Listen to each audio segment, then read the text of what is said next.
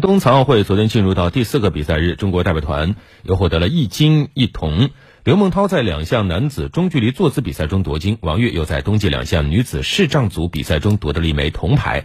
中国代表团目前是以八金八银十一铜暂列金牌榜和奖牌榜的第一位。